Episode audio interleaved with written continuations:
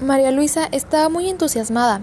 Por fin se reuniría con su pequeña hermana que se había quedado al cuidado de su madre, en la pequeña villa en la que vivían, mientras ella se dedicaba a terminar su carrera en la gran ciudad.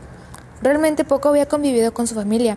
Desde pequeña la había alejado mandándola a la casa de familiares para después seguir con la carrera. Pero ahora que era toda una mujer y que había completado sus estudios, nada la detendría por convivir con sus seres queridos, que solo en ocasiones especiales los veía o que la única comunicación era por vía telefónica. Era una sorpresa su visita. Ni su madre ni su hermana sabían de su llegada y cuando llegó a la villa notó algo que no recordaba cuando aún era una niña y fue separada, que el lugar estaba casi desértico, ni un alma se veía en la calle. Tuvo que ir de la estación de autobuses a la casa, caminando ya que nunca apareció ningún taxi ni personas en la calle, y las que veía a lo lejos al verlas se metían a los hogares.